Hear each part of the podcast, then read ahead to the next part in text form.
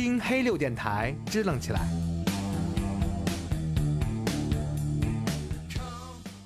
欢迎收听黑六电台，这里是老杨。这里是 Yuna，上一期我们说了唐传奇里面的人和事儿是可以根据现实中具体的人和事儿对上号的。是的啊，尤其是党争的时候写小说是在跟在跟对手对抗对决的一个非常关键的手段。因为那也是一个新的一个对抗的一个领域。这篇霍小玉算是其中的翘楚了。嗯我们今今天说的就是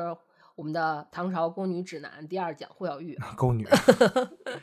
啊。上一讲我们说了五大条件的潘和驴，啊那驴就等于没说呀。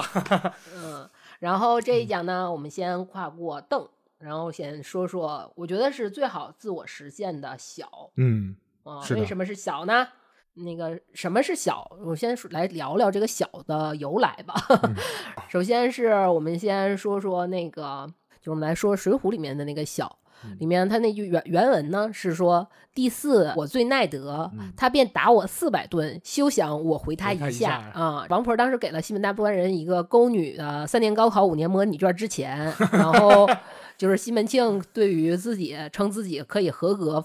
符就是非常符合报考条件的时候给出的一段诠释啊，做小伏低嘛，我能做到。对，就是他打我四百顿，也休想让他让我回他一下。我们现在就先来聊聊聊西门庆，我们先来聊聊就是霍小玉的这个故事吧。这个故事本身，先大概讲一下霍小玉这个故事。这个故事开始呢，就是讲说陇西名士李毅二十岁考中考中进士，进京等待复试候职的时候，他当时的想法呢，就是私得佳偶，博求名妓。哎呦，去干啥去了？大家，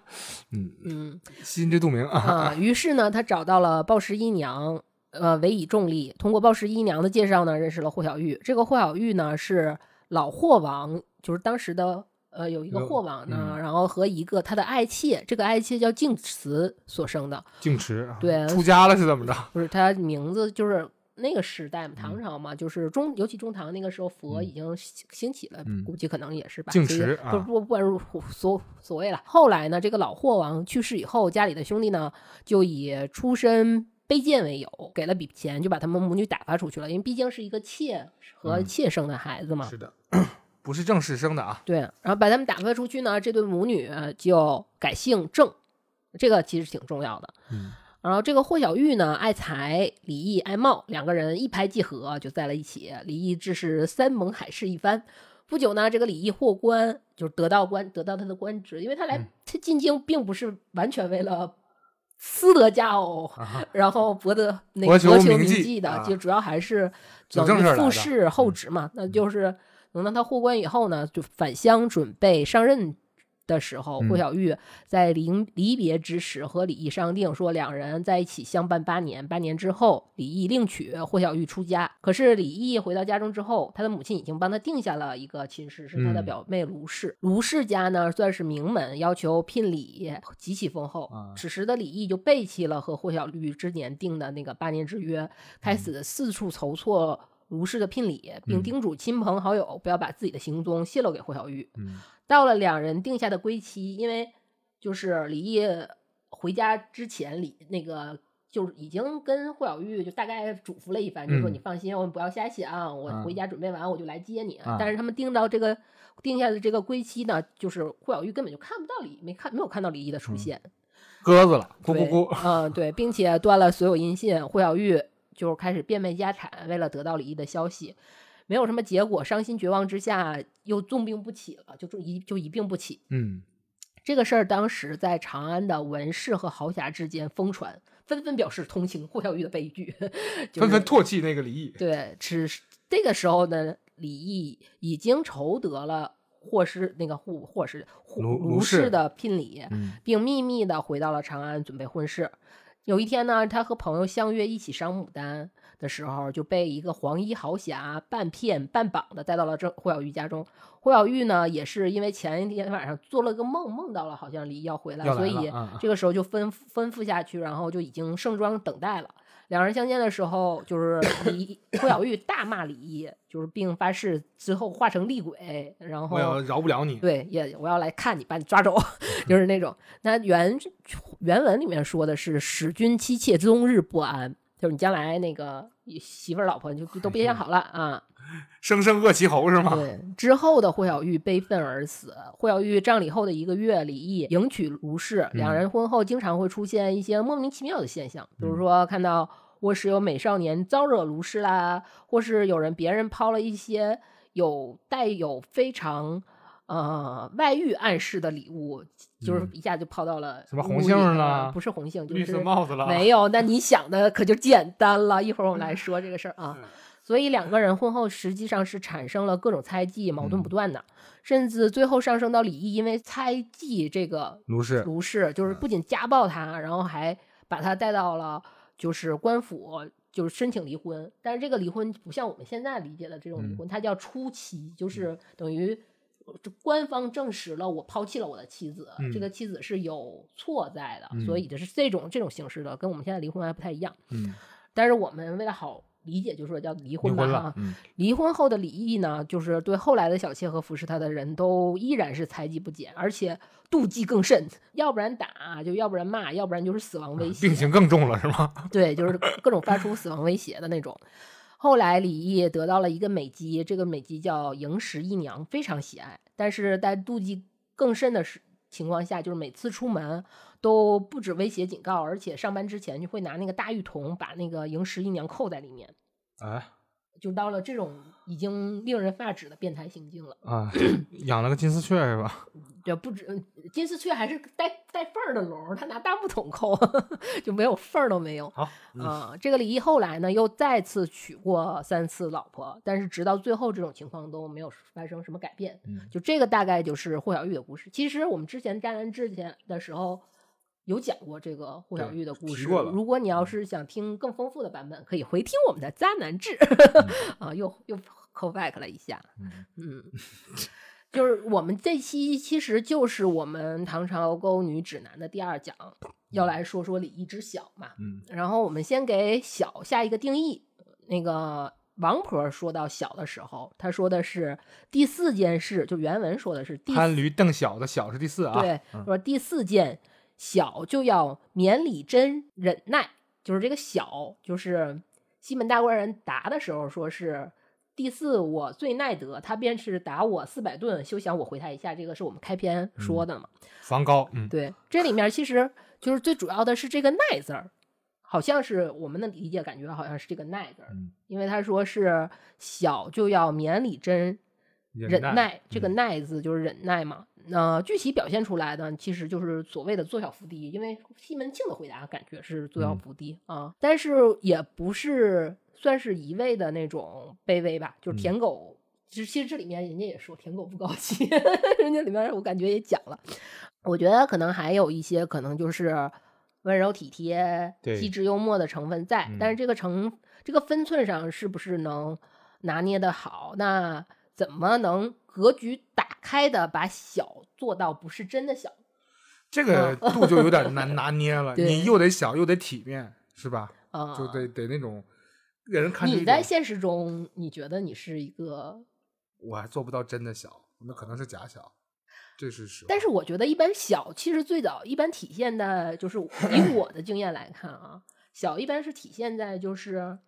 呃两个恋人刚刚认识。恋爱初期，或者是还没，就是就是为了形象管理营造出来的一种小就，是有与朋朋友还已经达达到了，但是恋人还没满的满的时候，那个状态会小做的最好吧？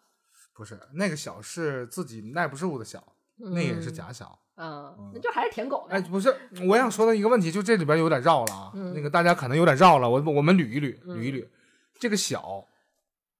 的诉求是男性提出来的还是女性提出来的？其实你看，我们回到《水浒》里面，啊，就是这是王婆说的这的。是不是这是呃是是施施乃安借王婆 之口说出来的，嗯，但是其实我觉得施耐庵有点厌女或者是那个情节，因为你整个整体读那个《水浒》的时候，你嗯会发现就是里面的坏主意基本上都是女的提出来的。嗯，这个一直以来都是中国就历来喜欢用让女性给男性背锅，这个很正常。他的想法是，这个是王婆交给西门大官人的啊、嗯他交给是一个女性交给西门庆的一个 PUA 招数，是吧？嗯希望你能做到这我觉得也不是 PUA，咱不能把它定义成 PUA。你把这这个定义成 PUA，它就不正面了。我们不能做一个不正面的节目。那也对。那我们就说这个小啊，嗯，那你归根结底还是说，呃，这是男性提出来的自我的一个标准。我觉得是通男性通过观察所获得的经验，所获得至于他认为他归归结成一种方法论。哎，这种方法论叫小，啊，这种方法论这个小，他也认为作用于女性身上非常效果非常 OK 了，非常 nice 了啊，非常 nice。就是说，他们认为在女性身女性身上，嗯比如说我做出的姿态有刚才那几种，对吧？有外貌的，有生理的，有心理的，嗯有各种各样的这种心理的这种小，这是一种心态上的，对不对？那这种心态上的这种小，实际上他是认为这个东西作用于女性身体、女性身身身上，他认为这是女简臆想上的女性的诉求，对有点绕，情？绪上的需需求。折腾累不累？这个小字实际上是一种美好，我也能理解成为美男性但我觉得它不完全是，呃，虽然我们因为我们说的是勾女指南，肯定就是都是需求方是男男性嘛，是但是这我觉得在两个人的关系里面，肯定这个小是无处不在的，就是男男方也有，女方也有的。对呀、这是双方的关系嘛，它是互相互动的关系。嗯但我们现在讨论是男性，对男性的说的这个小对，勾女嘛，勾女嘛，嗯让那个小这个字里边，可能你字面想，我们联想到做小伏低，然后你刚才后边又说了什么性格要温柔体贴，还要有幽默风趣。对然后我认为你说的这些东西，我用两个字还得两个字来总结一下，就是小那种小还得带着体面，对吧？你不能对，就是格局打开的小和没有格局的小，没有格局的小就就是拿舌头啊啊，就舌头这活上好，对吧？对，口条好，可以舌战群儒，是吧？难上加难，强人所难。但是我们要讨论的是怎么能做到格局打开的小、嗯啊，这个可能有点儿难，嗯。对吧？所以以下我给大家做几个场景演示哎，就是 来说几个，因为我们上一次讲的是，就上一期讲的是张生的故事嘛，对，我们看看张生是怎么做的，就从张生的场情那个情场景演示来上来看啊。啊，首先，张生上来就是肯定是第一次他们的答谢宴嘛，嗯，上来就是没话找话，嗯我觉得 no no no no no，就是没有打开打开格局啊。嗯这个就是是不能算是，其实他的想法是要引起女孩的注注意嗯崔莺莺的注意想搭，上话嘛，对。但是我觉得这并不是一个良好的引起注意的方是上策法，对，会显得我觉得拿拿我们现实生活来看，嗯就是他会显得有些油腻。你就你想吧，就是上来搭讪姑娘多大啦，然后你就，哎，就是你就现在可能有还有一种更更那什么出来，就可能说不要问女女女生的年纪啊什么，嗯但以前是可以问的嘛。但是我也觉得 略显上来就问这个，就有点鲁对，莽。就跟今天天儿好了哈，吃饭了哈，什么这种，嗯，no no no，那你觉得什么是合适的呢？就你瞎你瞎想啊，你别先不用说那个英英的问题，你说如果说你被搭讪的话，你什么样的方式你是觉得不反感的？别跟我搭讪，哎，这个我不提倡啊，是这个嗯男女之间呢，无论男女、男男女女之间嗯拒绝沟通，绝对是一个错误的一种方式啊。好吧？就如果要沟通的话，你觉得比如说新认识一同事或者一个什么人，他跟你说话的话，怎么开？我觉得其实为什么我要把李毅放在这里面做小的主题？一会儿我们说到李毅的场景的时候，我觉得李毅是一个我比较喜欢而很欣赏的一个标准范本。啊，有标准答案对，是有标准，后面是有标准答案呢行啊。然后我们继续来说啊，好，就是说说张生还是说回张生，他上来先是问多姑娘多大了嘛，我们就啊说略显油腻。然后到后来呢，他就是再怎么逗姑娘说话，就是英英的表现都是很拒绝的。所以我觉得其实这个第一印象其实还减是分了，对，就是是非常重要，非常重要。评委减分了，嗯，叮，包括后来张生所有的操作，其实都是有助攻的。然后，但是当然还有敌方的技术变形，我们说的是红娘的，啊红娘就是那个技术变形嘛。跑偏了，嗯，对，但是他到情到浓时的时候，你记得，就是他们第二次深喜，就是深喜之后，不就是嗯常来常往，嗯，常往常往嘛。然后他会问他问的，他跟崔莺莺的沟通，嗯就是他单独跟崔莺莺的沟通，就是你妈怎么看这事嗯儿？我就你想深喜的时候，就突然间问你，你妈对咱俩这事儿怎么看？你说啊，大哥，冷水你是认真 的吗？对，就当时其实我们也说那块儿是也是。我觉得是崔莺莺在慢慢从自己心里面对对待感情，慢慢的走向绝望。那么早开始了是吗？但是我很理解，嗯，就我觉着那是一个直男能干出来的事儿，就真的会问，而因为疑惑，然后直接问这么根儿上的问题，这个他做的没啥毛病啊，我认为。嗯，但是你觉得那是一个下下下下策，呃，不敢那么聊天儿。对，我是我是觉得就是张生真的只有颜，就是在故事里看他好像就只有颜，就只是一个花瓶帅哥。对，啊，也不是，人家有点才华，只不过就是其他的方面这个。但是他其实才华也并没有够嘛，就是不论是就他可能是有极致，所谓的那种可以嗯急中生智啊，啊春词二首，啊。但是后来元稹给他的设定，他也没有考上，嗯。然后他可能后来会有一些当官或什么的，他并不是说像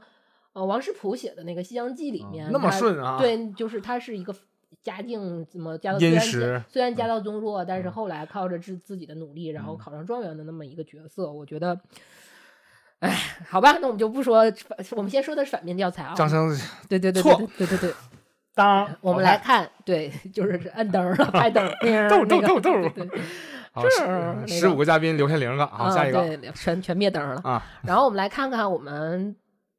倒庆根儿，我们之前倒根儿就是嗯西门大官人啊，庆爷啊是怎么做的？然后在石风光的大型现场中啊，西门庆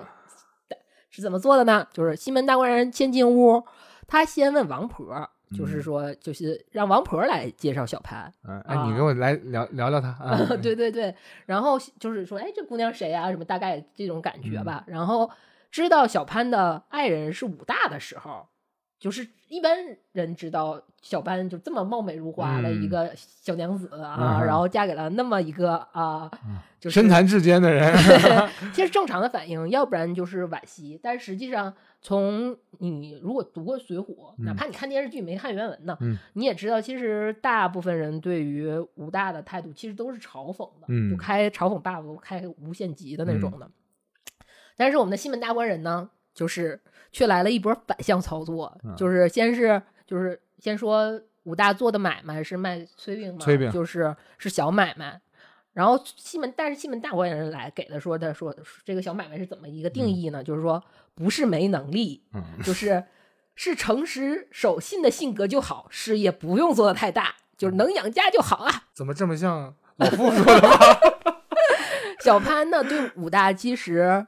就是不满嘛，然后嗯也不是一天，就是他对其实小潘婚姻很不幸的，他对武大的不满就是也不算是一天两天的事儿了。嗯收到嘲讽和差评的时候，就是包括其实，在原书里面说，为什么说小潘会跟武大搬回阳谷县，嗯这个祸这个祸祸地，这个这个闹祸的窝子啊，嗯也是因为小潘就是到有一段时间有点破罐破摔了，每天就是站在门口什么的，然后引起一些无赖子来家里头围观或者怎么样。然后武大是嗯为了防患于未然，就怕出什么事儿嘛，嗯就所以就搬搬走了搬回那个阳谷县了。所以他收到差评和嘲讽的时候，就小潘觉得是非常正常的事儿。但是第一次遇到这么夸的，就是他觉得西门庆你是不是反反着说你讽刺我呀？嗯，然后你说反话的吧？对，他就嗯觉得可能是在说说一个反反话，就对，然后所以他就在这种情况下，他就回了一句说，原话是他是无用之人，官人休要笑话。然后金批金批在这里头就说，一个好好看的媳妇儿，嗯家找了个武大这样的事儿，你说气也不行，不气也不行，就是这种，真是我觉得他特他老人家非常有生活经验。拿捏的很准啊。嗯，就是这个时候西门大官人就嗯五分光，就是因为我们说十分光嘛，就十个步骤嘛，就在五分光的 buff 下，然后回答的就是小潘是什么呢？说娘子诧异，古人道柔软是立身之本，刚强是惹祸之胎。你看人家知心大哥哥表示说，那个就是我开的不是 buff，就是嘲讽 buff，、嗯然后顺理成章的就坐在了小潘对面，就马上就知心大哥哥了，就坐在小潘对面了。好，先叫姐后叫妹儿啊。对，嗯然后后面呢，西门庆先生的操作呢，就是先夸小小潘的针线好。其实那个古代女人的这个算是她本职工作嘛，就是说你能硬实力对之一。对，武大有福啦，然后哎 就是就马上就扎针儿，你知道吗？你就每次夸一句，后面就扎个针儿啊。然后再聊聊自己的寂寥，直到他挨到就说王婆去买酒，到了摸脚的环节，这里西门大官人就是才跪下就说道：“只是娘子做成小人吧，就是成全我吧，就大概这么意思。其实是等于西门庆先去摸脚，然后就成全我吧，然后是潘金莲儿咔把西门庆搂怀里了，你知道吗？你看人家这一波操作，First Blood，这个就是就是算赢赢得了一个漂亮的反杀嘛。嗯，西门庆这几招是个连环招，嗯。但是小潘也是他看到小潘有可能有这个瑕疵，就是肯定是不是瑕疵，这个东西就是有有我我之前有一个朋友跟我讲说，就是我之所以在这件事情上一直处于失利状态，就嗯。是别人说有时候说看到一个姑娘，她觉得没缝儿，嗯，就她没有 没有没有可以下手的对点，，这事儿就没戏，但是小潘小潘可能有一些留缝儿给人的余地，但是你能不能找到这个缝儿，从这个缝儿里面撬开，对撬开这个事儿是一个本事，哎，嗯。嗯，好，那你看西门庆他就找到这缝了，是吗？对，上来的时候先是通过别人，然后来，嗯你来说说，对嗯你来说说他，别人先夸，别人夸完，我反操作再夸一波，对，夸完一波，先当知心大哥哥坐你旁边先叫姐后叫妹啊，对对，对，然后最后来一指使人买酒去，对，然后他的他的左小伏低表现最清楚的地方，可能就是最后他给跪下了，跪下了，嗯然后就说你成全我吧，结果就被小潘一把搂在怀里，就是这样，事情就好的他有缝儿。再有一个就是西门庆摸到缝儿了，而且他摸缝的本事可不一般呐。那我们接下来场景第第三个场景，我们就来说说哎呀，我庆我我先给庆爷鼓鼓掌，厉害厉害，高我手。们不不不，我觉得真正的高手是李毅。嗯来，我们我们来说说李李毅怎么操作啊？毅李毅在这个故事里面怎么说？就是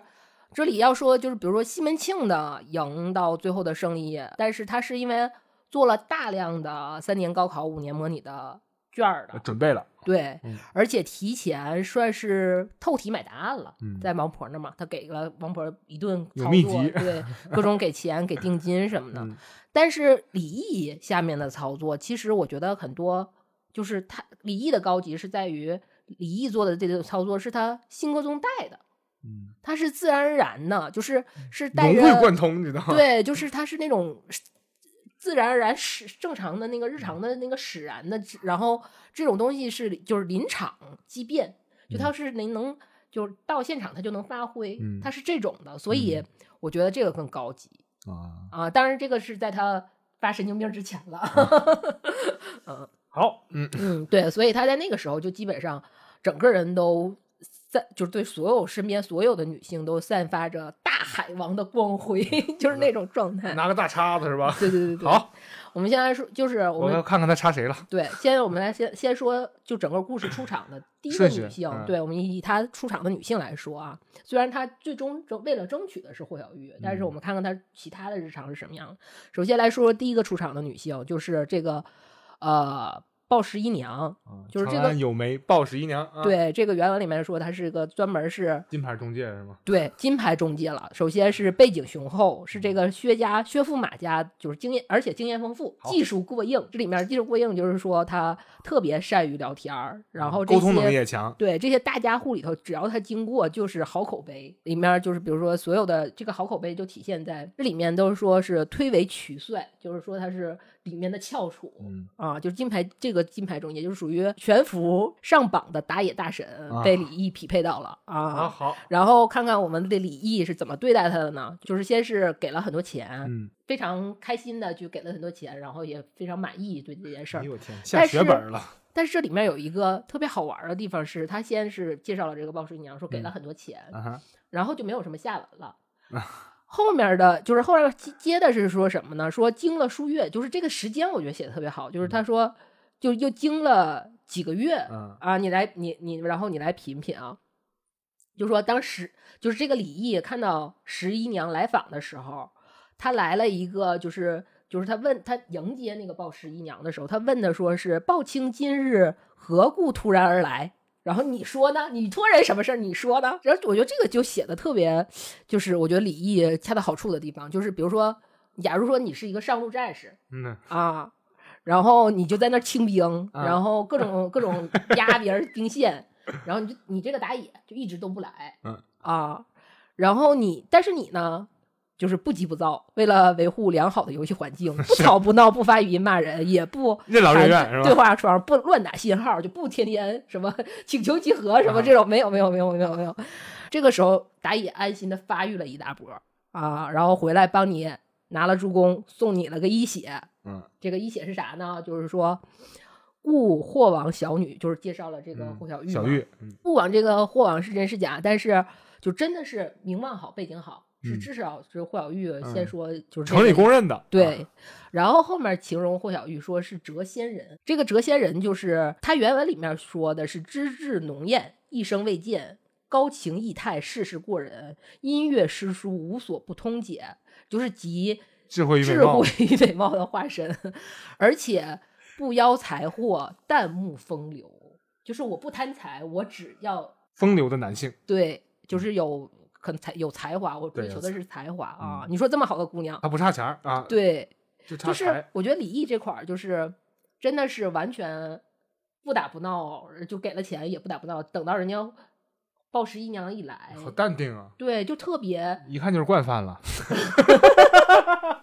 就问你打的怎么样 漂亮漂亮，啊、这波拳打的怎么样？真的真的体面啊，好，嗯，说第二个出场的人物之前，我们来先说说这个李毅，就当时准备去见霍小玉之前，嗯啊，做了一番准备，就是他先是。就是这个也是，我觉得也是表现他小的一个非常明显的地方。嗯就是说，这么好的姑娘，就这个谪仙人的姑娘介绍给我了，嗯我怎么去跟这个姑娘第一次 date，然后 date，、啊然后我应该做对做怎么样的举举就就是就应该做一些什么准备？他嗯说，先是借了青绿驹，就是不是就大概也就是先借了一匹好马，然后还换了一个金的龙头啊，嗯那个。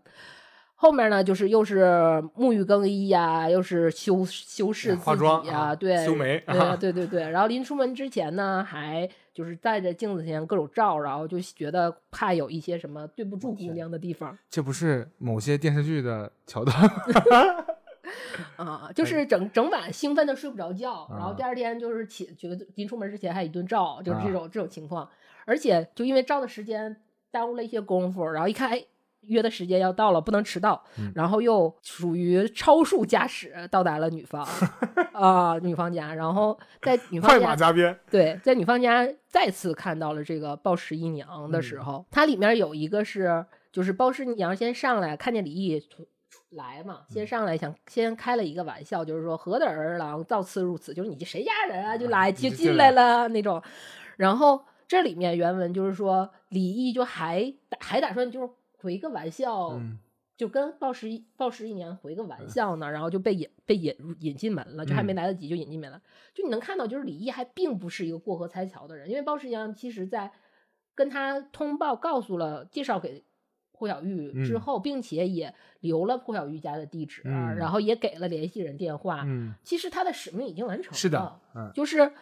原则上就现在我不需要再交易交易完成，对交易达成了，我嗯已经不需要再跟你有这些售后了，对礼礼尚往来的这些客套了，原则上是嗯这样。但是咱们李毅就不是过河拆桥的人，就是你虽然为我工作，但是我拿你就当亲人处。哎，行，啊买卖不成仁义在，何况成了呢？对对吧？就是你，然后你看他这个做法，其实是在后面是非常就是有用的。嗯你能看到，就是比如说在后面，就是相当于是，呃，他拿了对方当亲人处之后，就一会儿该出力的时候，你就看看我们这个鲍十一娘多给力啊！就是果然这个助攻，就是先是这个鲍十一娘先是搀着静慈，也就是霍小玉的母亲，嗯然后下从台阶下来，然后这个其实这个举动实际上就告诉李毅说，他们家他是说了算，对他是话事人，你要把他就是填明白了，对整明白了，这啊个是等于是给李毅递了一个信号嘛。嗯，然后李毅就马上就是上来就是感觉，哎呀，这个明白了，对，马上就明白了。后面就你一会儿我们来说说他跟静池的一番对话，你就能感觉到李毅就很谦恭的那种态度，你知道吗？对待长辈的那种啊，好嗯。漂亮，然后等到就是他们后面就比如说酒宴完事儿，嗯跟郭小玉也见面了，然后也喝的挺晚了。然后是这个鲍十一娘引着李玉到当时的那个西院去休息，嗯就是再往后就是相当于也是鲍十一娘吩咐，就是他们家霍小玉家的，嗯就是嗯丫鬟也好吧，还是佣人也好吧，帮李毅说什么脱鞋解带呀，就是因为这些事儿，其实李毅是不太好直面，就当时我上来你家还要嗯睡你姑娘，我再要求你什么。这个虽然是对下人，但是还是不太好李毅去要求的。嗯对，但是这个鲍氏逆逆娘基本上就是已经帮他把这个事所有的这种事儿全都安排的妥妥当当、啊，体体贴贴，就是大概、就是、不用吱声，我来对安排。啊大概就是男宾一位，帮大哥拿手牌儿，带大哥去大厅休息，然后给大哥拿拖鞋、换浴服，就是这么嗯是的全套。饮料安排上可以全套就这么下来了。这个，所以这个等于是李毅在对鲍氏姨娘的时候，就以一直是以这种，我们可以用我们用小来概括吧，一个总结，但实际上还是以这种。呃，我觉得温柔也好，然后这嗯种平和，这种这种所没架子，对，而且我觉得这小其实是一个情商的体现，是就是这种高情商的这种待人接物，嗯然后以至于后来鲍十一娘帮他把所有的事情都做的运就非常服帖的这么一个情况。嗯，好的，体贴又不失体面，对漂亮啊，嗯然后我们就说说我们第二个出场的这个女性霍姆啊，就这个嗯净池池啊，就是它里面原文说她是年可四十余，绰约多姿，谈笑甚媚啊。毕竟是王霍王的爱妾嘛，对一定差不了。对嗯，基本上李毅跟这个静慈的这番对话，基本上就有点像是大型的商业互吹现场了。静慈先就是说，我现在素就是一直以来都听说你就是风流倜傥啊，然后今天看见你。果然就是雅说仪容雅秀，名不虚传呐、就是接下来就说我我有一个小女儿，然后说虽然是就是给了她一些良好的教育，但是那个长得吧也不算难看啊，就是这么谦虚吗？对，就特别谦虚，能不能就是通过鲍石鲍石阴阳的这个说说和，嗯你们俩认识认识。惹 惹惹惹啊？李毅当时就是回复的呢是什么呢？他就说就是我才是那个就是特别笨的那个人。姿态放的很低对，啊！没想到得到你们的垂青，就生死为荣。他这是他原文啊，就是其实天哪，对听不下去了，我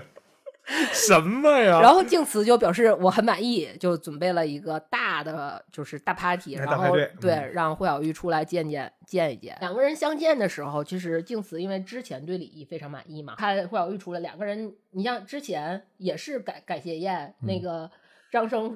上来就之后就说啊，姑娘多大了？这什么玩意儿？不好不好，你看看我们啊，这个看李毅怎么说的啊？对，先是静慈呢，就是先是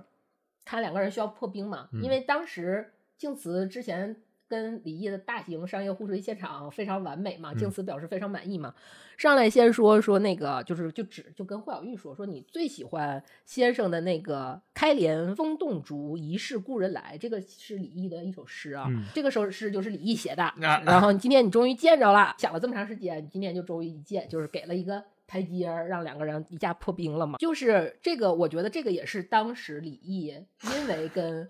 霍姆的一个互吹，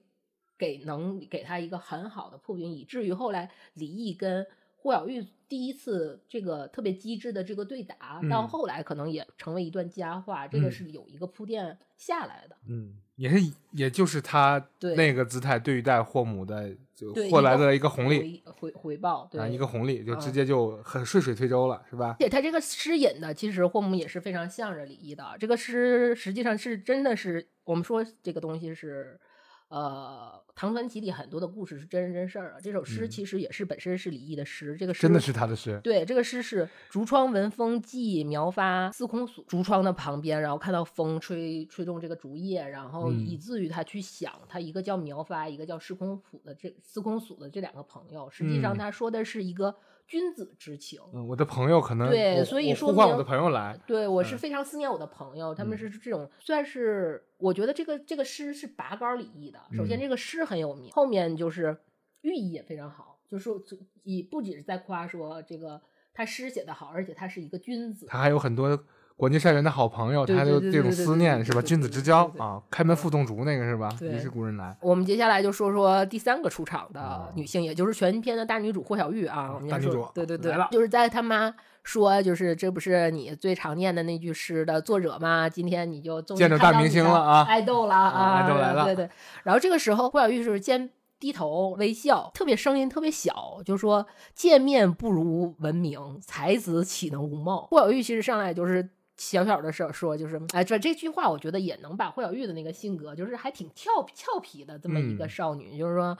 哎呀，真是见面不如闻名啊！这个别人都说这个大才子大才子，这么一点儿一点不帅，对，一点儿不帅呢，就是有点儿。一是开玩笑，二是就是里面确实也有事实，就李毅可能长相确实没有那么没有小张那么帅。想象的那么好吧？我们来看看这个李毅的绝妙回答啊，我觉得非常非常妙了。这句话其实对于这种就是可能听起来有一点像是玩笑，也有可能像是有点容貌焦虑的这种攻击，因为嗯当时我们之前也说，李毅在见之前反复照镜子，就怕自己不帅，不帅，还借还借了就是帅马内饰全是金的，全金的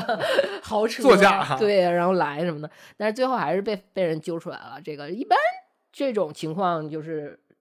其实还挺难回答，但是李毅在这里面是，他先是连忙就起来，嗯然后一边拜就是一边说的是，他先是起，然后再拜，一边拜一边说的，然后他那个原文那个意思就是，反正我理解就是抱歉了宝贝儿，然后就是那种，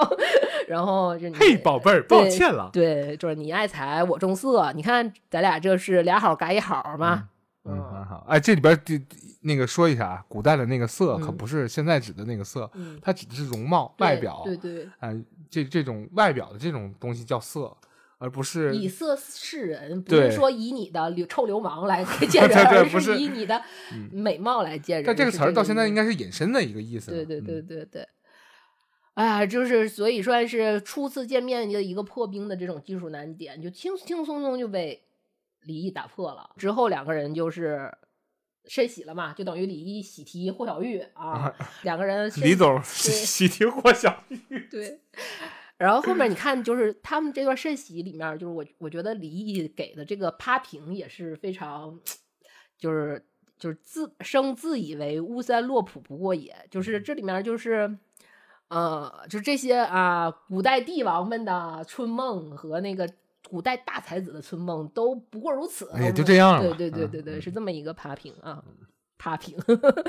嗯，好的，嗯，接下来就是要说一下这个故事冲突的一个引子了。就是嗯这个故事主要就是说，呃，他所有的这个冲突实际上是李毅做的，就是等于是李毅对霍小玉有一个誓言，然后他嗯无限的背誓，对然后最后造成了一个非常惨烈的结果，一嗯个是霍小玉的死亡，嗯一个是李毅后来婚姻的一个不幸福嗯的这么一个啊，但是在当时，就是我们来看看，就是最开始从小上，我们不不说这个故事有多悲惨，我们今天谈聊的是说从小上来看，说看看李毅对就这两次突发事件是怎么处理的。嗯，然后我们看看这个啊，嗯准备准备好你的双手，掌声马上就要起来了啊！好，嗯，就是先肾喜之后第一次饰演，就是肾喜之后，霍小玉突然间哭起来了，就是那个大概就是说了一段话嘛，就是那个意思，就是我本来就是贫贱之家，然后跟你就配不上你，说你现在是看着我就是长得挺好看的，我也是觉得你是一个君子，嗯。是可以依托，你有这个很人贤。他原话是很人贤，但是肯定我有那个人老色衰的那一天，就一旦是那个时候，就是我一想到那个时候我人老色衰了，我就一下子就悲从中来了，然后就嗯哭了，相当于说就是害怕李毅之后就所谓的我们常说的那个色衰而爱弛嘛，就是嗯这个一个就是这个。当然，这个地方就要划重点了啊！我们看看李毅是怎么做的。就是李毅先是听了之后，先是不甚感慨，然后不甚感慨之后呢，是隐蔽涕枕，安慰道：“平生志愿，今日祸从，粉身呃粉骨碎身，誓不相舍。夫人何发此言？请以就是后面就是你把那个什么纸笔拿来，我开始要给你写我的就是保证书了。对，就后面这一波操作。然后你看这波操作啊，先是就是倾听啊，态度上非常的认同，嗯，啊，然后他后面这个隐蔽带枕，我觉得特别好。就是把枕胳膊塞进去，把枕头剃下来对，他抱着不，是他不是一下子把你搂怀里，就是如果你我觉得这个给人观感是不一样的。嗯就是你说完这句对话，我我就是听完之后，我咔把你搂怀里，这个有点像急于表明。嗯，但是我是不紧不慢的，对不紧不慢，然后隐蔽带枕，就是把是个就是把枕头撤掉，然后来躺在我的地胳膊上，就不是把你搂得很紧，但一直在一直要强调一些什么的那种感觉啊，就是那个感觉，我觉得就非常不真诚了。哎 划重点，划重点。但是这个时候又是很需要身体有一个亲密接触是的因为你下面其实说实话是李毅在说服霍小玉的一个让他相信自己对嗯对对。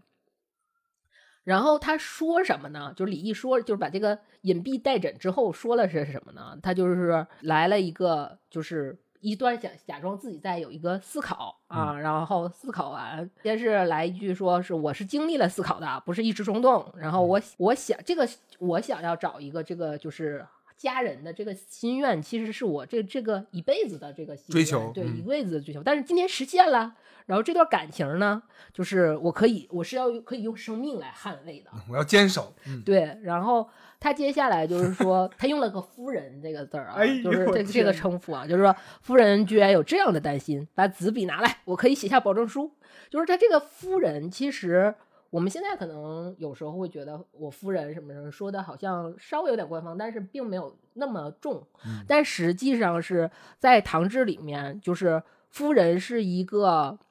就是不是一般人能用的，她嗯是一个贵族的老婆，而且才能用这是种对这种就是称呼。三品以上，然后可能到国公、到王爷的老妻子才能用这样的称呼，所以她是一个，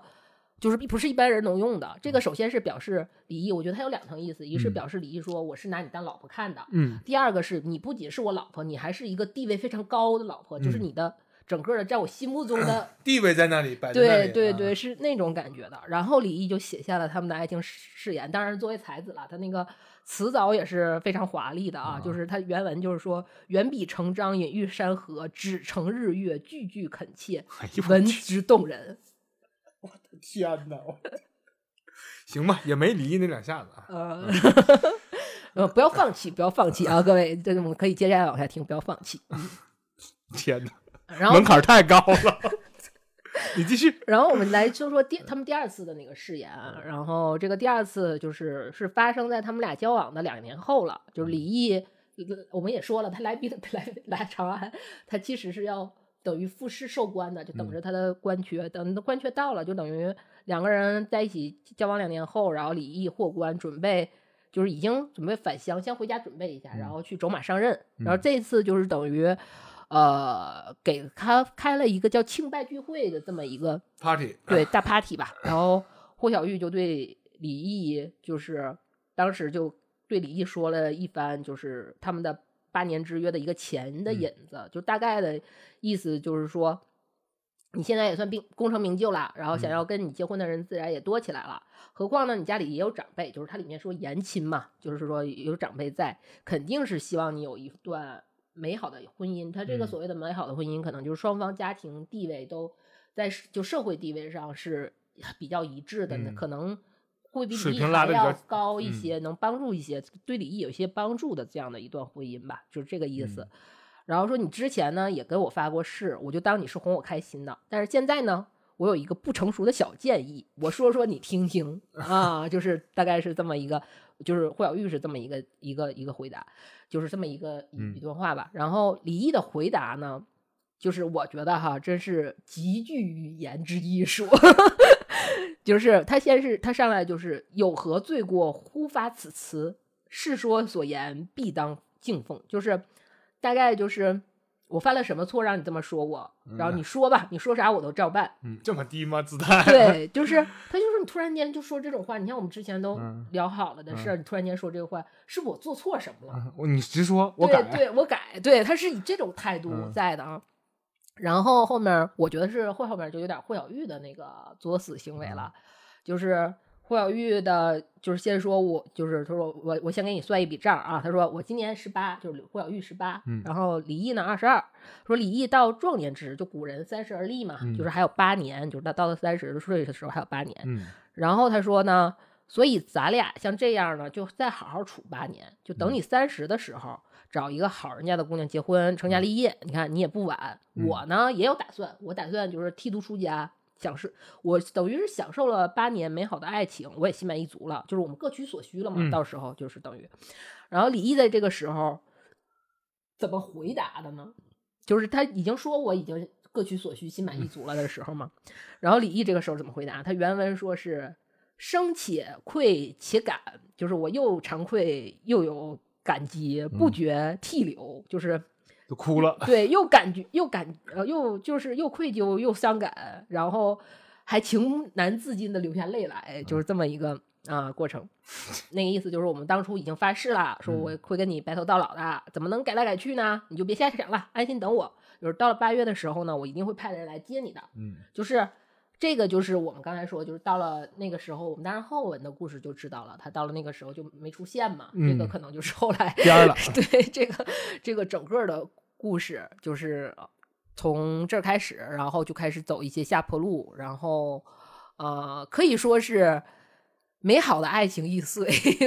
无法忍受现实之重的这么一个故事啊。我其实觉觉得这个到故事发展到这儿啊，嗯呃，李毅的所展示出来的这个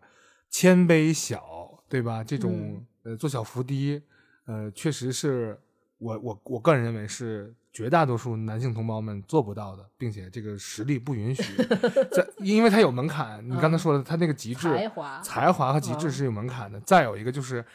男人最重要的那个面子和尊严啊，实际上我们觉得那个面子和尊严呢，实际上是自己给自己的，大家都明白这个道理。嗯但是，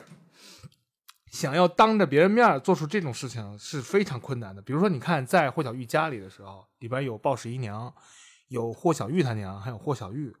对三个人的姿态都不高。嗯你说他是怎么想？你说这是一个呃一个普通男性，比假设是我吧，而且其实我觉得李毅他还不是普通男性，因为他已经是中了，就是中了举了。对他不是带带带官职呢吗？等着，，没有，就他对他在等待官职，对呀复试等了个官职啊。但是这就门槛在这儿，你知道吗？就是他的这些呃，你说的所谓骨子里所带的这些个小的这些特点，呃，再加上他后天有的，对吧？这个是我们所不能具备的。这个从观念上，一是不能认同，二是有门槛，三是一个真没他那么多骚话说。你为什么观念？我很我很在意的是第一点，就是嗯观念上不能认同是什么意思呢？观念上不能认同的意思是，呃，他的那个目的性，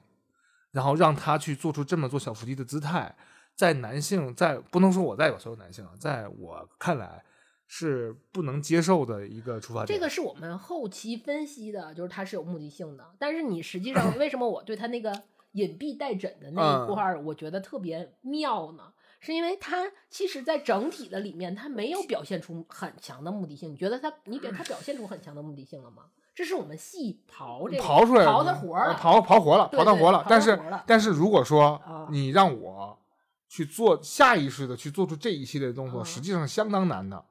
就是如果说我不是有一个特别那个什么的目的性，我不会设计分这根弦儿绷着这个对，这根弦儿如果挂在那儿，那他的挂这个弦儿和我们绷的不一样。你你要搞清楚这个事情，我必须要说清楚，他的那根弦儿是就在那儿飘着，而我们是要绷紧了才能意识到这个问题。就觉得他每说一句话都是送命题，我得赶紧表现。但是李毅实际上是，这就是我的日常，就你来我往，这是我日常，是这意思吗？是的，就就是这个这个东西有点像什么呢？这个高手之间就随手一挥，你说啪，气动山河，这楼都塌了。然后像我就拼了老命，然后能打动一个沙袋，是一个道理。虽然都让这个物体移动了，但是性质完全不同。就是如我刚才说的观念不能认同的问题了，就是说，呃，可能在他那样的一个位置，那样的一种我因为我觉得你后两个其实都是在找，不在解释。但是第一个点，我觉得是挺值得探讨的，就这观念认同的这个事呃对，我不能认同，我还是我给你解释一下不能认同嘛，就是、呃，他这样带有目的性的行为，嗯。是我身为一个普通男性嗯，不能够接接受的，受呃，不能接受。如果这样的话，我认为有损于自己的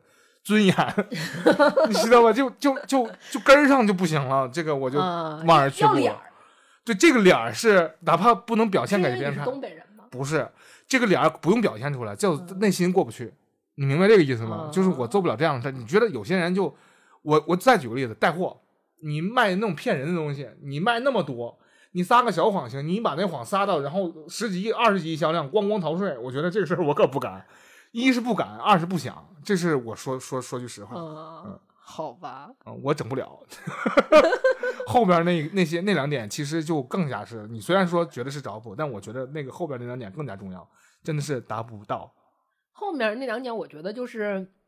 这个，因为我首为什么我们把小单独拎出来一期？嗯因为我们之前比如说攀的时候，嗯其实攀没什么，这个是父母给的，嗯，对，对吧？这个算是父母给的可能现在会也是需要那是初始属性，对初始属性，你改不了那现在能改，现在也能改，你花嗯钱也能改，嗯但是这个东西我觉得有点疼，除除了疼，这个钱钱包也疼，就是嗯你你眼心疼加肉疼，对心疼加肉疼是两个嗯疼。然后这个驴呢，其实也是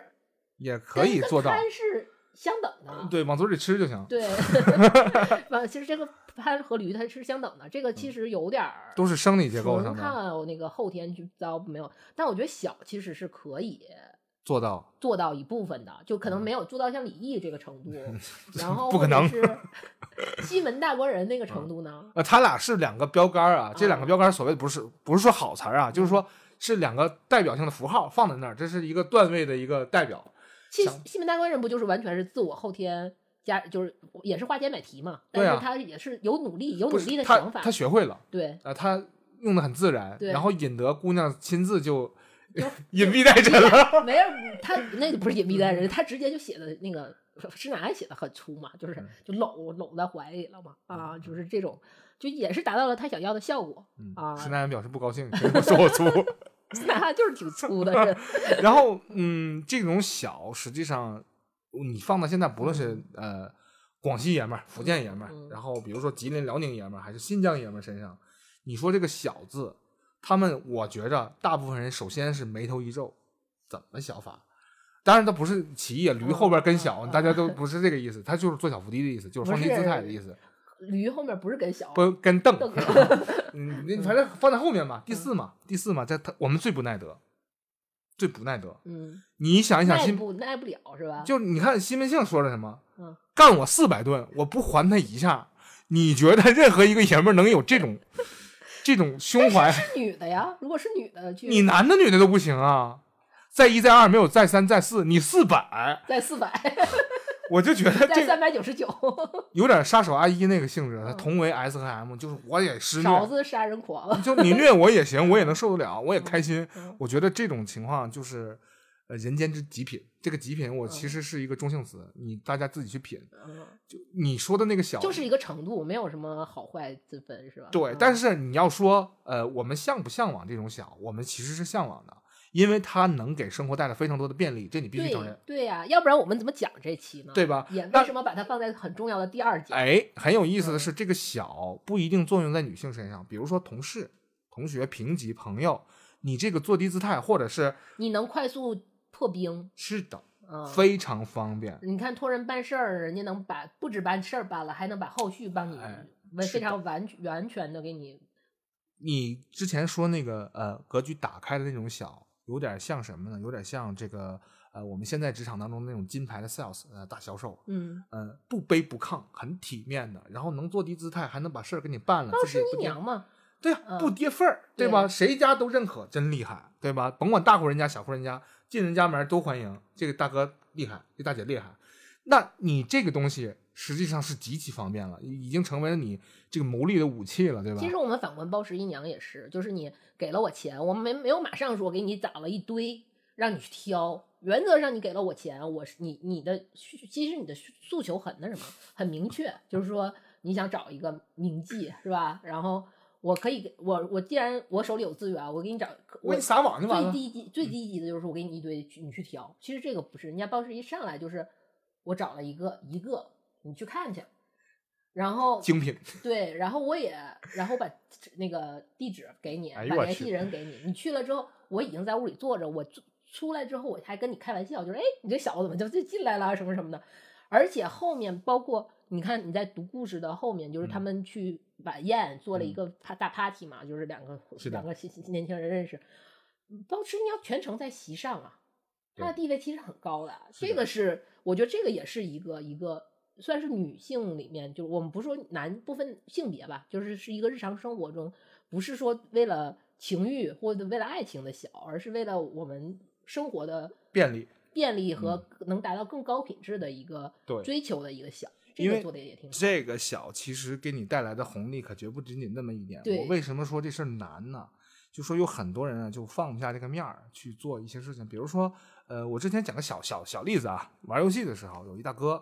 那是零五年那会儿玩什么游戏我就不说了啊。然后那工会里边那大哥，他呢是从西北到闯北京，但是我们都在全国各地啊。然后他说这个我请大家来玩儿，然后那个大家去把自己的那个号、地身份证号啊信息告诉我，给你订机票过来，然后就包了一个酒店的三层，然后请大家玩。这大哥是干嘛的呢？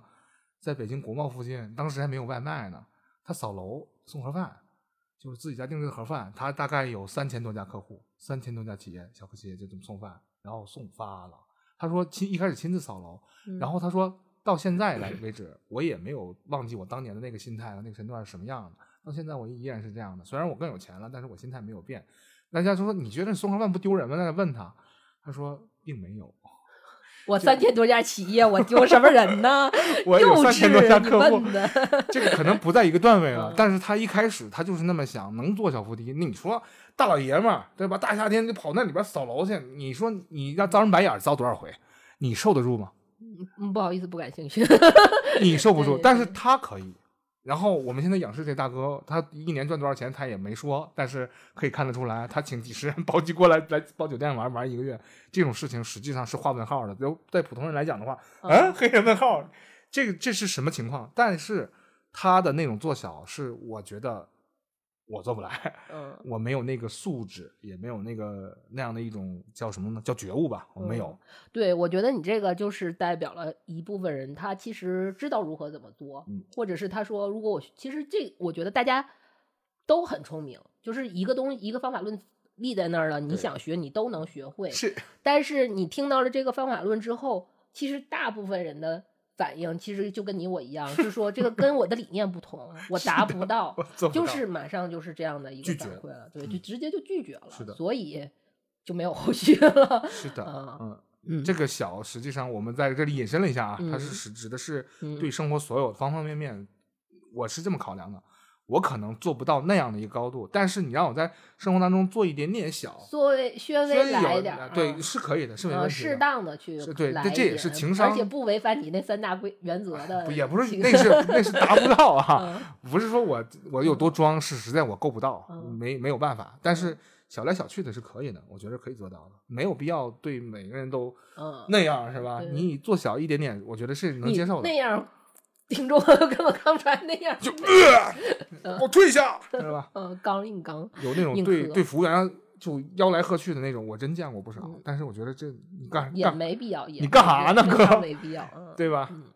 这就是隐身了啊。嗯，我们继续。行，我们继续来聊一下。嗯其实这个之前是我们说的是李毅的这个几个小非常具体的一个表现，而且就把他等于是他们前半段儿他想得到，也不能说他不能说他想得到霍小玉吧，他其实还是呃博求名记这这一块儿他做嗯到了，就是。他这个整个过程他如何做的，我们拆解了他一些嗯。小的场景，也跟之前张生 做了一番张生的这种反面教材做了一些嗯。对比啊。然后我觉得这个故事里还有一个地方我特别想说的是霍小玉，嗯。啊，就是，呃，怎么说呢？我觉得其实，呃，就是霍小玉的这一波操作也是，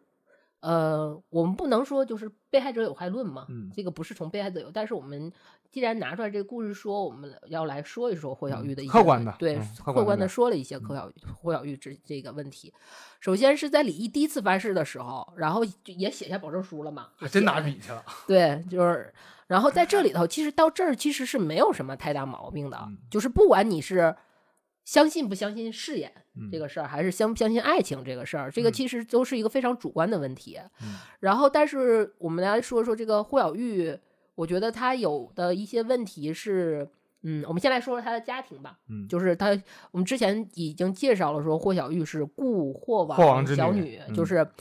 等于是她这个老霍王去世了，嗯然后而且这个霍王。就是这个霍小玉这个故事其实非常有名的，然后这个霍王实际上在后期的人是也是有一个争论的，就这个霍王到底是谁？嗯因为我们相信所有的长传奇的故事里面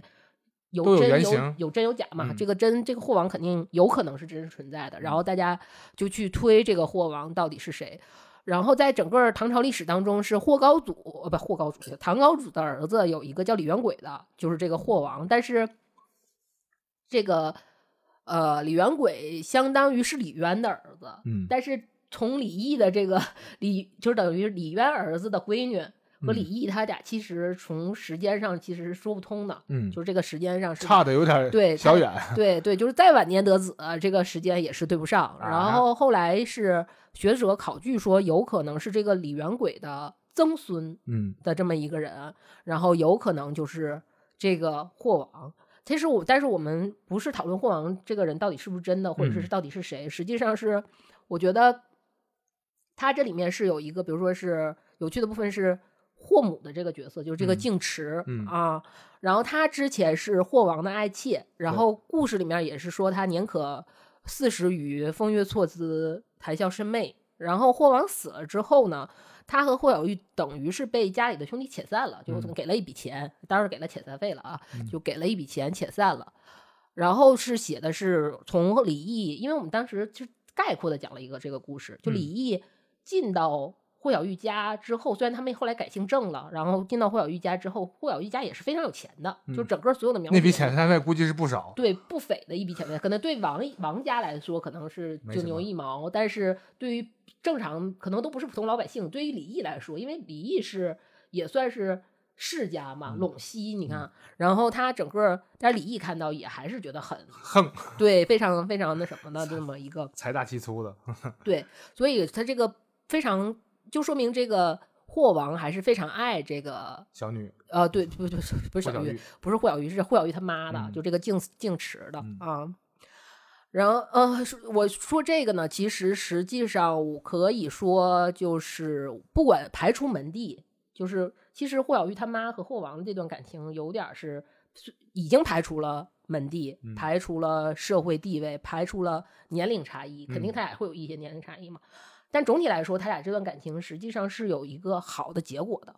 就虽嗯然短暂，但结局美好，嗯应该是这样的。嗯，啊、是吧？因为是虽然呃 就是首先霍王很爱他妈，然后最后他妈又得了一笔很多的，算是比较多，对于他母女应该如果没有发生比后来的事儿，就是衣食无忧能过后来的生活的这么一笔遣散费，算是一个挺呃美好的结局吧。我觉得这个是影响到了霍小玉对待感情的一个看法的，嗯，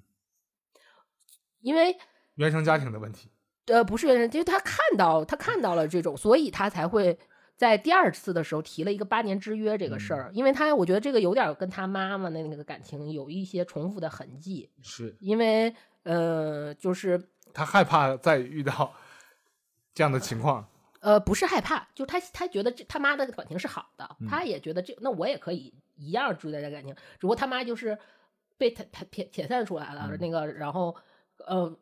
就是不不不，我觉得还是他他认为他妈妈那是被迫遣散的，但是嗯我已经做出自主选择。对咱俩到点儿之后，对，你该走走。会比你的更好，哎，对，啊我要比你更好但是。但是至少他有这个按照这个轨迹，他有个打算。对嗯轨迹是同样相同的轨迹，就不管理解如何吧，但是轨迹是一个相同的轨迹，对，所以他就会出来这个八年之约的这个事儿。但是我每次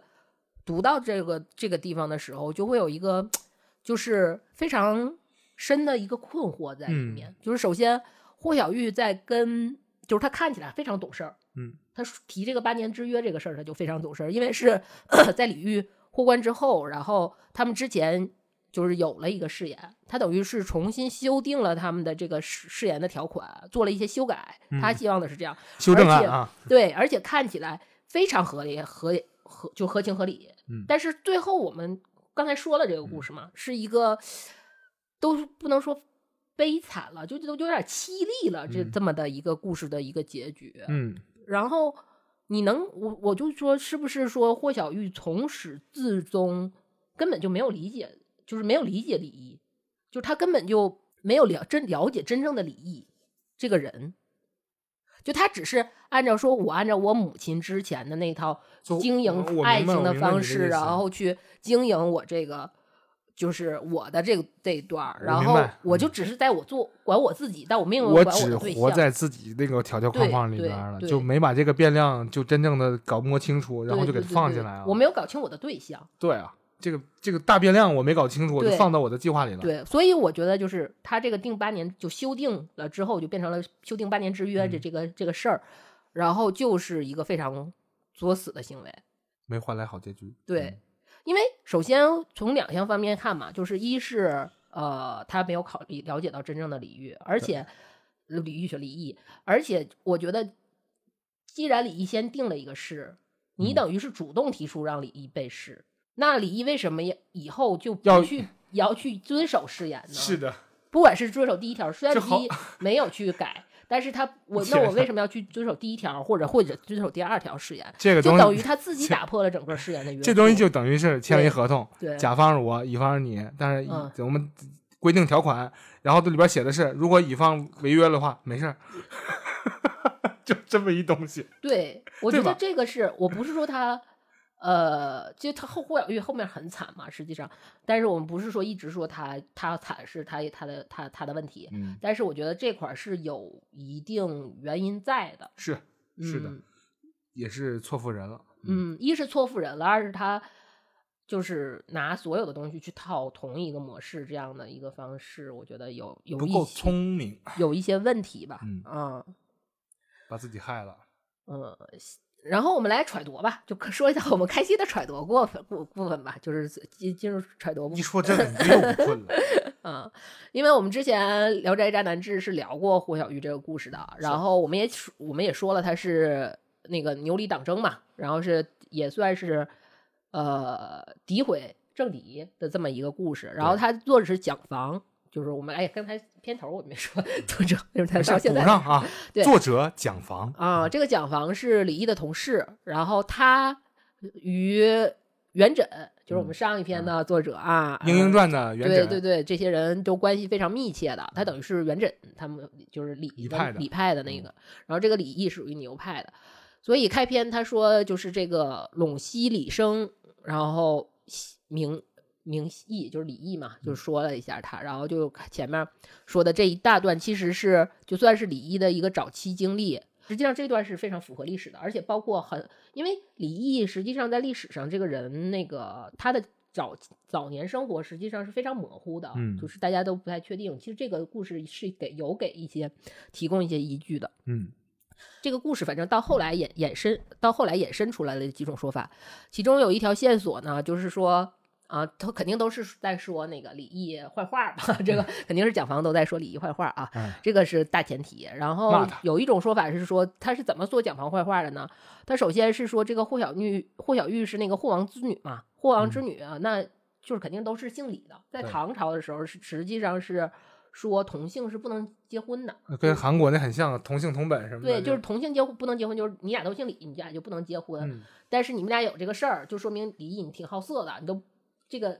这大大对大大忌你都不管了。嗯他是有其中有一个说法是这样的一个说法，破坏了大忌讳对啊。，然后还有一个说，还有但是还有，我觉得故事里还有一个另一个线索是很有趣的，就是我在可能一直在说故事的当中，我有着重说这儿，就是呃霍小玉和他妈被遣散，就是被家里人赶出来，给了一笔钱赶了出来之嗯后，他们俩改姓郑。嗯这个事儿其实，嗯、在李毅，我觉得这个在李毅的整个的这个婚恋问题上，其实也是有很多种种版本的。嗯因为就是在之前类说里面有一个课本叫《霍小玉传》，大概是这样的一个故事，就是说大历年中，然后这个李毅也是可就是也进士科考进士。科考，然后到长安等待复试，然后等待做官什么的。然后这个李毅呢，最开始娶了一个郑氏，就是郑姓郑的啊郑郑氏嘛，那不就是小玉吗？姓郑。哎，你听我说完啊，这但是后面不是这样的故事哦，他是开始已经娶了这个郑氏，就姓郑的小郑，然后跟小郑就说呢，我以后再也不娶了，就誓不再娶。然后有一次后来呢，就不不长时间，这个小郑就死了了，嗯对。然后李毅做了一个梦，就是梦的时候呢，就是这个就梦到了这个小郑，然后这个小郑就是类似于说，对你家觉得有一个美好的祝愿，就是希望你多多努力呀、好好读书，或者是好好在嗯。仕途上有一番作为啊，光耀你家门楣啊什么的，大概就说了这么一番话。嗯。就是，然后这个李毅呢，做完这个梦就觉得，你看我媳妇儿死了之后还为我着想，还劝嗯。我好好就是刻苦啊什么的，愿君努力，就这句话嘛。然后这个李毅呢，就到了小郑的墓上，非常就是尽哀而返嘛，就是也是可能大哭大感慨嗯。了一番，在这个。回来之后呢，就娶了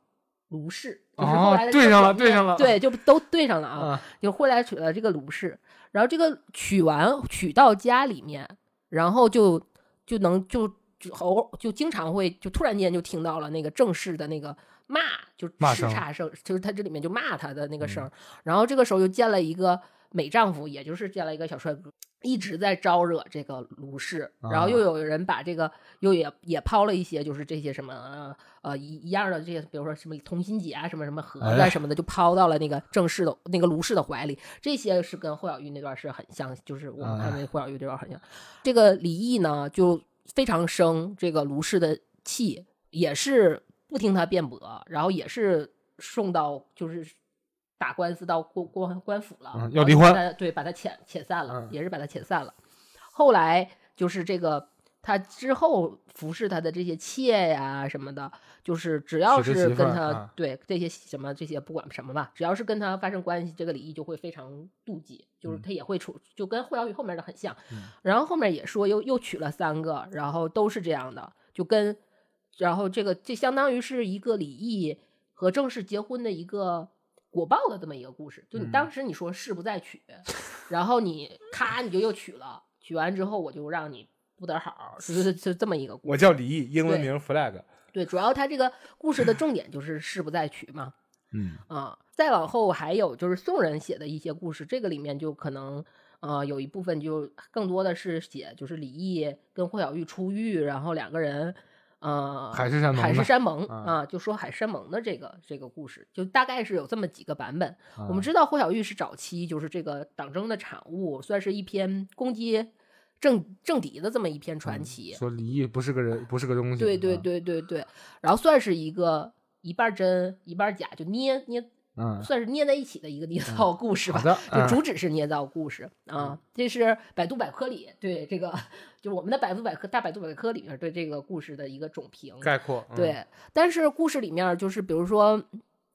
呃，李毅的生平啊，他的科举时间呐、都都特别有争议的地方。我们去爬，我在做这期选题的时候，我嗯做了一些爬书，然后发现，嗯，我觉得其实有一些关于李毅和。就是他之后的一个真实婚姻状况的一个记载，这个嗯记载是一个是李毅的墓志，一个是这个卢氏的墓志。我觉得这个肯定是算是嗯算是开已经 盖盖盖棺定论的一个嗯东西了嘛，这个也算是。在这里面其实也有一个很大的矛盾，就嗯是我觉得这个 特别有意思的这个事儿。首先呢是说卢氏卢氏呢是有五个孩子，嗯那个卢氏的这个人呢，就是也是门风也非常好。嗯早年他传说说他是因为呃父母早逝，然后就发发誓不再嫁了。嗯是后来到了很大年纪了，然后才嫁给李毅的。嗯，殷勤侍奉不只是侍奉自己的什么婆婆呀、嗯老公婆公婆呀什么的这种的，而且呃还照顾孩子，特别尽心尽力吧。嗯后来就是劳忧成疾，然后死在了滁州的旅馆，享年是三十七岁，然后有五个孩子、嗯啊。这是这是那个写的是卢氏的整个一个生平，嗯但是在李毅的那个里面呢，就出现了一个孩子差的问题。嗯，对他有多少孩子？他写的是他有三个孩子哎，啊，那卢氏是带着孩子来的。不是，就是这个事儿是挺，就是怎么说呢？嗯，这么说吧，就是李毅整个就是实际上李毅的一辈子他是结了四次婚，这个事儿是定论的，嗯这个确实是定论的。然后第一个是正室。啊，就是霍小玉。对，可能是霍小玉吧，但是肯定身份上是不一样的。是正室对对是正正室。然后后面三个都是鲁氏，啊，对娶了三遍，不是娶了三遍，就是都娶了三个姓卢的人。还有这么巧的事情？，对，然后一个村儿里找的，对这个这三个庄。呃，就是这个三个儿子这个差呢，就是可能是第一个是第一个跟正室嗯的孩子嗯和跟续娶的第二任的卢氏，但是这个嗯卢氏是被遣的，因为我们之前一直都说他，比如说有李毅看到有美男子招他呀，嗯往他手怀里头扔，嗯被遣散那并且。被遣遣散回来的。然后这个我们看到的卢氏的那个墓志呢，嗯我怀疑可能是第三个卢，就是第三位夫人，嗯就是第二个卢氏啊啊，有点绕是吧？啊，懂了。啊，对，是他的第三任老婆。卢二对，然后就是，但是他为什么？就他，但这里面还有一个矛盾，就是说他死在了折州的旅馆里，就是一个身残，就是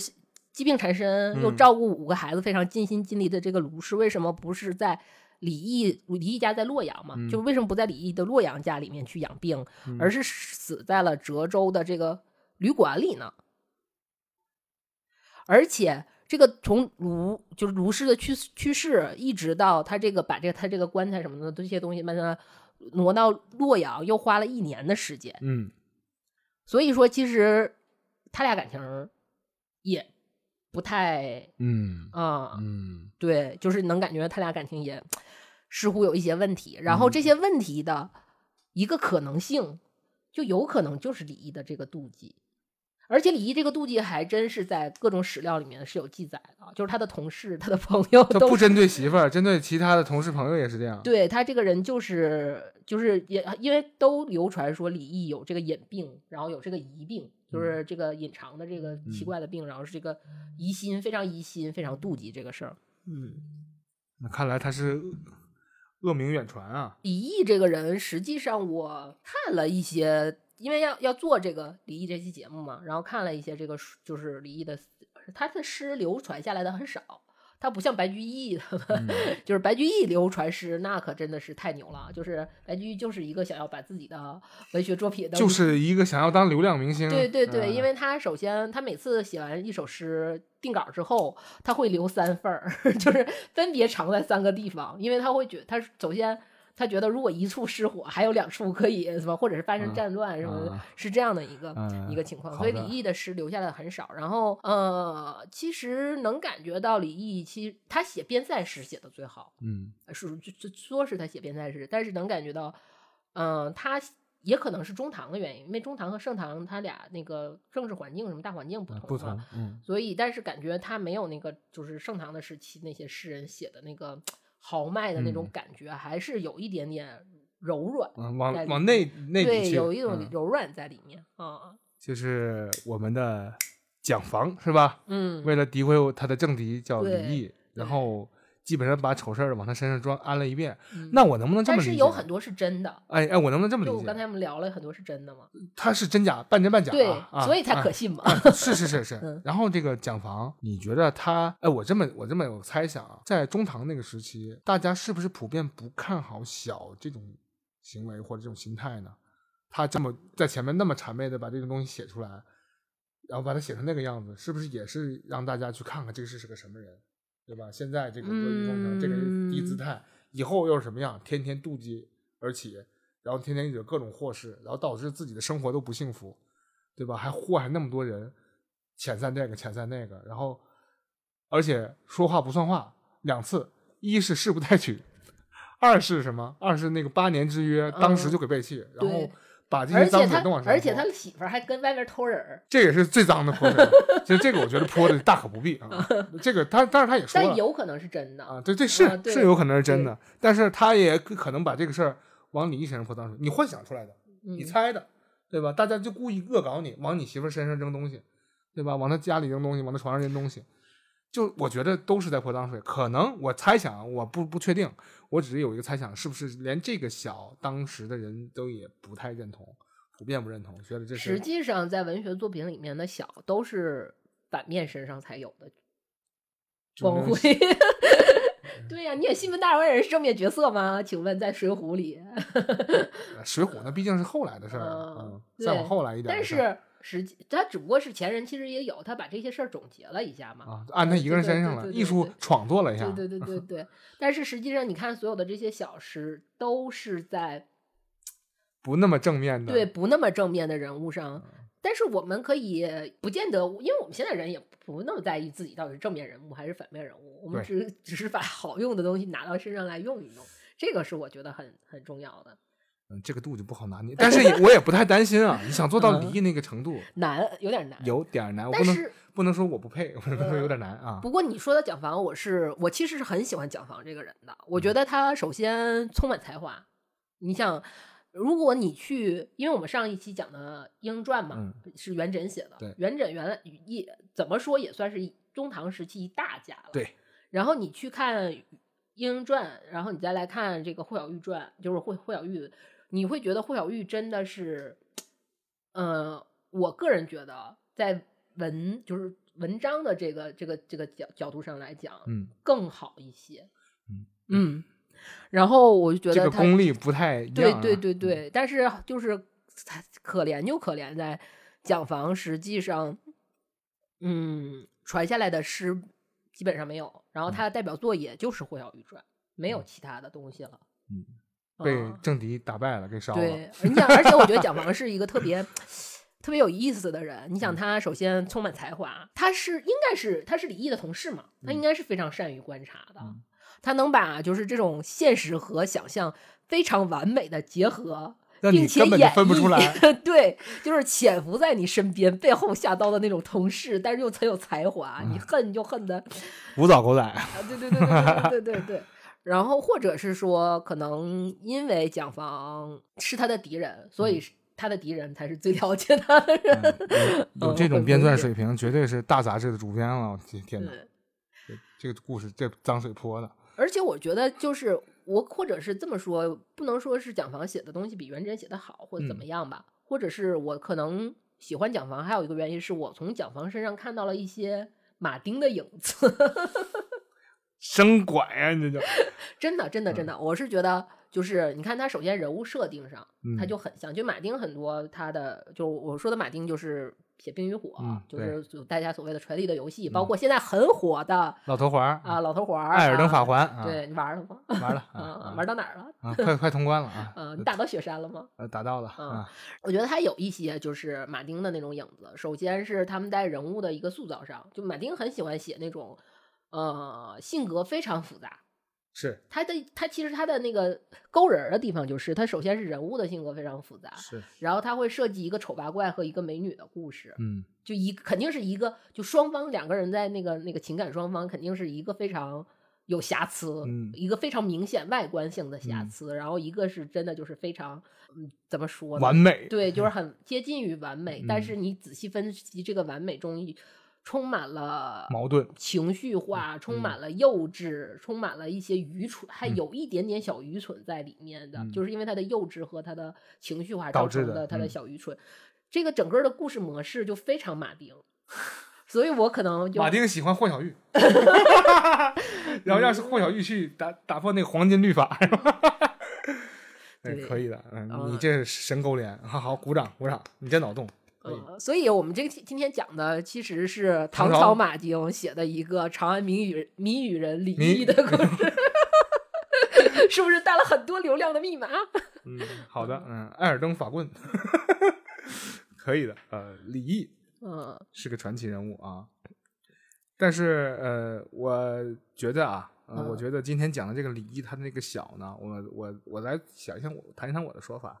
呃，小这个东西，我刚才已经谈过了，那三点可能跟我没有什么太你无大关系。法逾越的三点，永远跨不过去啊。嗯但是呃，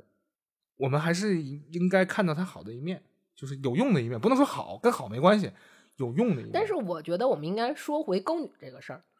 因为哎我们就是哎哎勾女指南是吧？你看人的套路，嗯、但是你觉得这事儿就是放在勾女上，比如说就放在男生们找异性上啊，就是破冰这个问题。能难倒九成玩家，就有点像，就有点像魂类游戏，一一上来嘚儿死了，然后退碟掰，就是就有很多，因为我最近在上论坛的时候看到很多人，就一个一个数码论坛，但是有很多人很多老宅男啊，就发出了一个灵魂拷问，就说相亲也好，或者结识新的女生也好，不知道怎么开口，然后有的时候那你把这期节目发在那种论坛上，可以 可以可以来欢迎收听我们的节目。可以可以可以可以，嗯，然后他们说的就是，然后发了一些就加完微信之后的截图嘛，然后他把那聊天记录发出来之后，真的看完让人头皮发麻，真的受不了。这就都都比比什么还弱智，就是你吃了吗？晚上吃的啥呀？第二天早上说你吃了吗？昨天吃那个，今天怎么还吃 啊？就就发些这种这种这种东西，然后大不要不然就问你爸干啥的，你弟上几年级？就这种问题，真的是呃，不是说没长这个脑子，而是说不得其法。不知道从哪儿开始下手。对，就是你正就正常聊天都不会了。实际上，你像我为什么拿这期做？因为我觉得我在，就是尤其现在年纪的增长嘛，嗯就是我觉得我在这一块儿是已经算是很刻，有不能说刻薄，就好像说我很刻薄，啊，啊就就是啊，我实际上就还挺挺事儿逼的在这一块儿。啊，但是我觉得啊李毅的这些举动，我都想给他鼓掌。嗯。所以我才拿把它拿出来当我们的小的这一期的主嗯。主题来嗯。聊，不是说我们硬硬硬凹这个话题，嗯。是这个是我觉得他做的确实，包括我看了很多比如相关的文学作品里面，就是因为有些，比如说你像你说的破冰的问题，嗯。是因为当时的环境处在一个非常特殊的环境嗯。下，那他这种外在条件使然，他们是可以破冰的。嗯但是有些他很少能写这种日常环境下，他能用很机智的方、很机智的方法、很不让人反感的方法去破冰。嗯我觉得这个这个才是我们需要的，因为我们不会遇到那种非常极端条件下的那种情嗯况很少。我们不配那种情况下对。天不是天选之子很难说跳个崖就得个五米级什么的，这嗯个是你跳崖就摔死了啊，就是就是顶多上个都上不了社会头条，都是某男什么游玩，然后不慎翻越栏杆，然后还是你的错，然后 豆腐块是吧？对对对对对，还是某什么的那种。所以说，我觉得这个东西，呃，我都想为他鼓掌，以至于我觉得他就是一个很，可能他确实太高了，标杆儿太嗯高了，然后让你会感感觉产生三个鸿沟无法跨越，不可能嗯。嗯但是还是我们说到国女，还是希望就是广大不不用说你一定要去怎么，我我因为我一直在说它不是 PUA，嗯，它没有不具备 PUA 的一个，因为包括可能后期，比如说我们说故故故事本身，文本故事本身，就是它后期可能惠小玉的经历是很惨，就因为他需要他是散尽家资，然后为了得到李李毅的消息，，嗯。但是他不是把这个家资去给李毅，而也李毅也没有说想要让他把这些家资给自自嗯己，他不是要他钱，嗯他不要的不是钱，然后是李毅这些身边这些亲戚朋友不是人，嗯是这么一个情况，嗯。所以我觉得他跟是他欺骗了感情，他顶多是，呃，在这块儿可能是有瑕疵吧，就是有有失偏颇了一点，但是在其他方面的话，我觉得还是一段感情，你不能说一定要谁对得起谁，这个嗯。是大家，我觉得这个是一个呃成年人都成年人能理理解的一个问题吧，所以说还是要有一些方式方法的，嗯。嗯，而且这个我觉得是不，虽然那三大鸿沟你不能逾越，但是在不不逾越那三大鸿沟的情况下，你去做一些适当的改变，啊往那有倾向一点啊，对，往那啊。边轻一点儿，还是会给你带来很多便利便利的，是的嗯，嗯也会在你的沟女道路上走的稍微顺利一些，嗯，是的，嗯，要不然 不是说你勾不到女的问题，实际上这也也也有一个问题，就是让你的自信心就越来越垮，越来越垮，就导致破罐破摔了，就有点就不会正常说话了，嗯就遇到女孩子或者哪怕后来延伸延伸到跟家人都不会说话了，再严重一些跟身边的同事、朋友、同学都不会说话了，就不会好好说话了，就这种情况就特别可怕，也不是少见的情况。有很多人会这样，就是大家还是挂一根弦，我们没有离那么飘着的弦，我们紧绷一下，也要知道给自己创造一些便利，也让别人舒服，也让自己舒服。这种事情我们何乐不为呢？我嗯觉得是这个是能给我们带来的一些启发。其实后面，包括我在收集资料的时候，其实后面还有一个比较惊喜的地方，嗯就是在因为我要看一些李毅所有的这些诗，所嗯以首先也是因为他留下的诗比较少，嗯就是看了一些李，发现了一个算是可以在这里做一个小预告吧，就是在我们唐传奇沟女指南的这个子系列之后，我们可能会开启一个新的，就是唐叫唐朝魔幻。科幻之旅的这么一啊个系列，这我都不知道。对，就是我们会讲讲那些，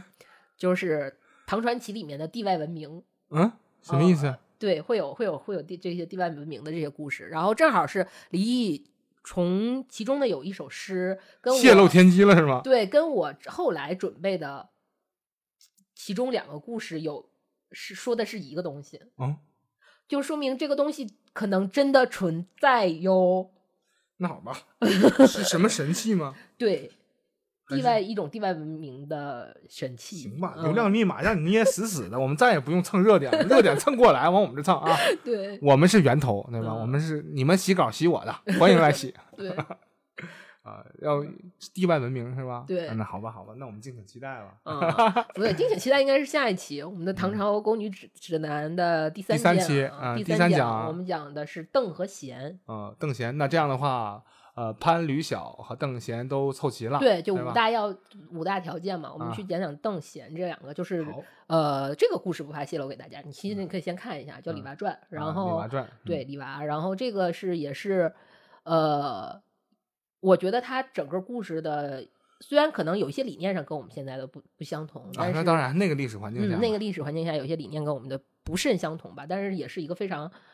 神奇、非常奇妙的一个故事啊，嗯。就非常希望大家能期待我们的《唐朝宫女指南》第三讲第三讲啊，然后聊聊邓和贤。啊，好吧，啊好吧。哎，我现在提出一个问题啊，嗯咱们这个节目最近这个起名字啊，嗯标题啊，越来越懒了啊，直接就一二三了，然后现在还带上一个《唐朝宫女指南》一二三，然后后来你就直接带一个首字母一二三，越来越懒了。对，但是这个确实帮方方便我们去整理这个东西，嗯大家要记得我们下一而且实际上，我希望首先可能我们前几期讲的一些内容里面会带有一些，比如说